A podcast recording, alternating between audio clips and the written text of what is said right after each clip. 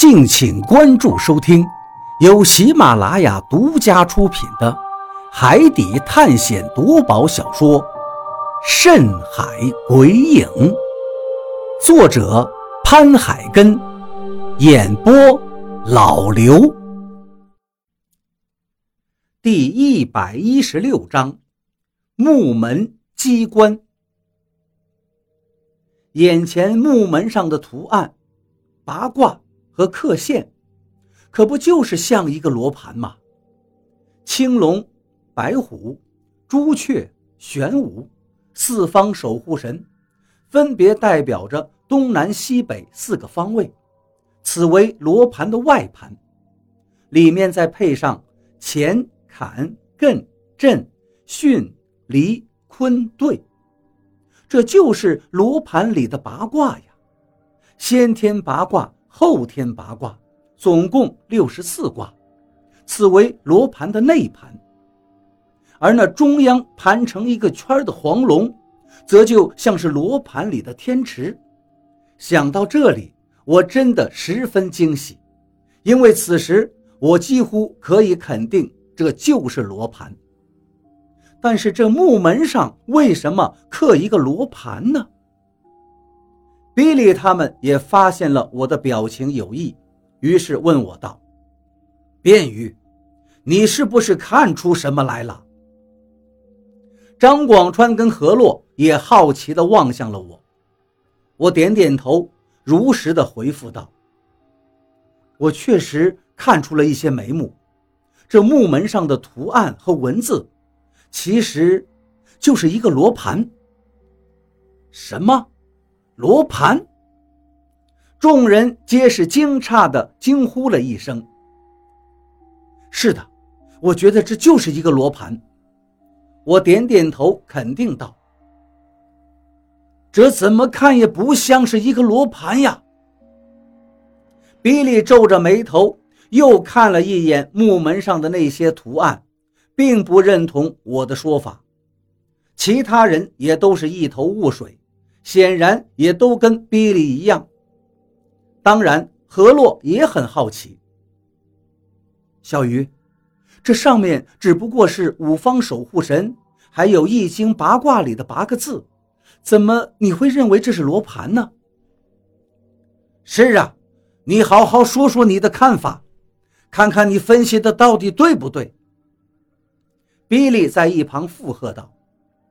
这时，我对他们说道。你们看那五方守护神，左青龙，右白虎，上朱雀，下玄武，这就是东南西北四个方向，代表着罗盘的外盘。然后，里面的乾坎艮震巽离坤兑，就是内盘的八卦。而正中央盘着的黄龙，则是罗盘的天池。这难道不就是罗盘吗？听我这么一说，何洛和张广川最先反应过来，顿时眼睛一亮，惊讶道：“是啊，小鱼，听你这么一说，这还真就是罗盘。难道这真的是罗盘？”比利满脸吃惊地问道。对于他这个外国人来说，罗盘只不过就是一个指南针。什么青龙白虎朱雀玄武，乾坎艮震巽离坤兑，对他而言根本就是像听天书一样，什么也听不懂的。所以听完我的解释之后，他依旧是一头雾水。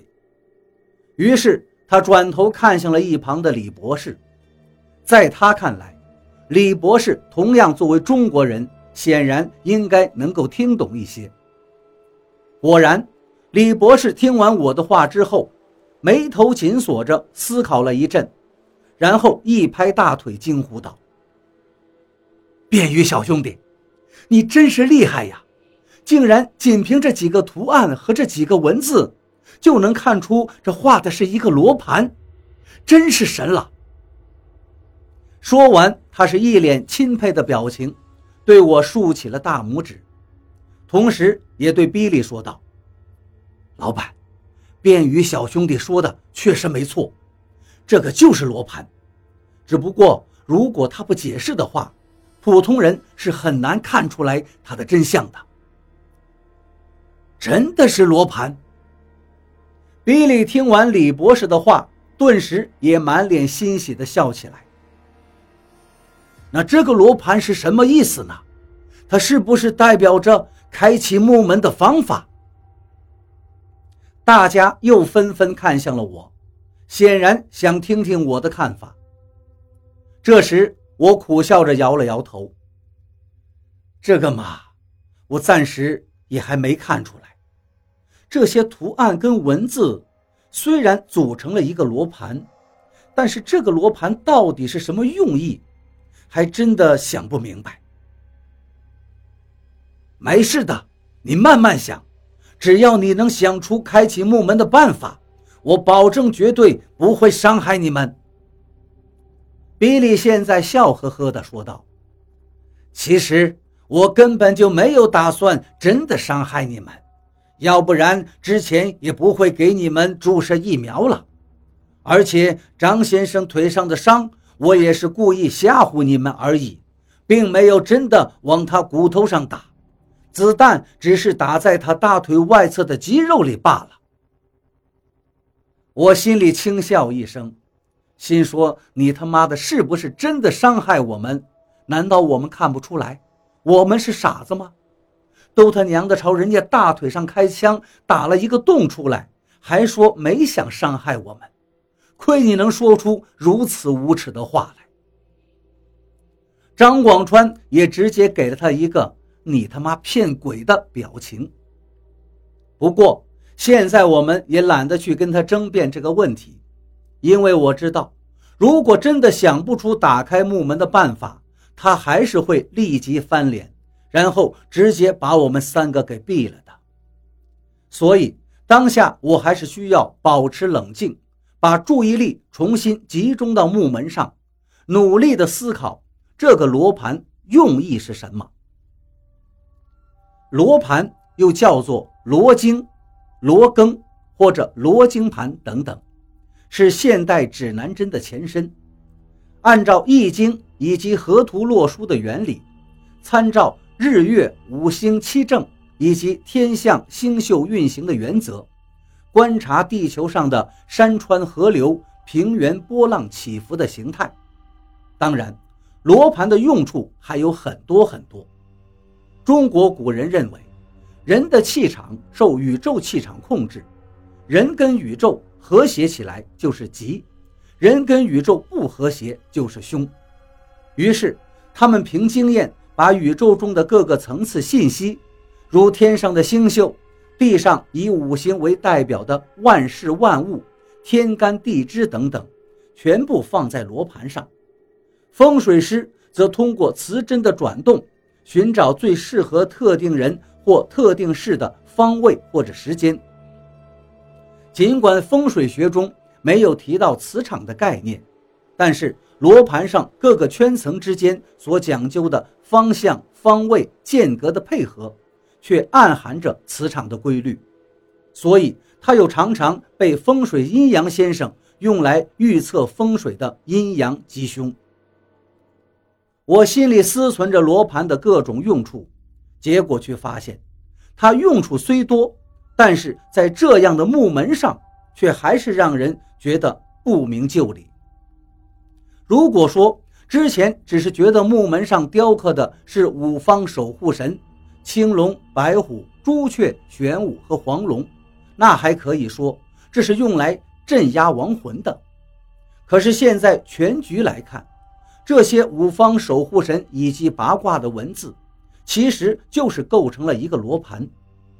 如此一来，就不像是用来镇压亡魂的用意了，因为罗盘并没有多大的驱邪功能。难道它只是像壁画一样刻在木门上，起到一个美观的作用？显然，这也不可能。这只是一座埋葬疫病者的墓门，怎么可能花这么大的精力财力雕刻壁画呢？那这个罗盘到底是做什么用的呢？我嘴里不断念叨着，心里不断的思索着。脑海里突然联想到了之前石台上看到的那个罗盘。难道这木门上雕刻的罗盘图案，跟石台上那块神秘罗盘，他们之间有什么关联吗？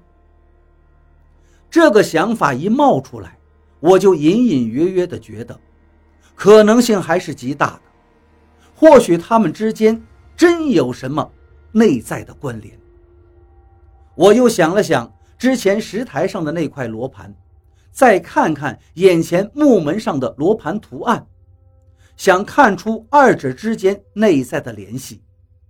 就这样，我盯着这扇木门看了大概好几分钟，目不转睛地看。最后，当我的视线移到罗盘最中央的位置时，也就是木门最中间那条盘着的黄龙身上时，眼睛突然一亮。只见木门中央雕着的那条黄龙，因为它的造型是盘曲的，形成了一个圆圈，所以在最中心的位置正好现成了一个低凹的圆心。是的，盘龙盘成了一个圆圈，身形又突出着，使得盘龙的内侧圆心处形成了一个凹槽，而这个凹槽竟然跟石台上。之前放置罗盘的那个凹槽极其相似。换言之，这个盘龙的中心位置好像正好可以用来放置石台上那个罗盘。如果罗盘放进这个位置，会怎么样呢？想到这里，我不由得激动起来，因为我在小说或者影视作品中见过许多这样的情景。将什么玉佩之类的东西插入一个卡槽内，然后就能启动什么机关。而眼前的这一幕，可不就是有点类似于这种感觉吗？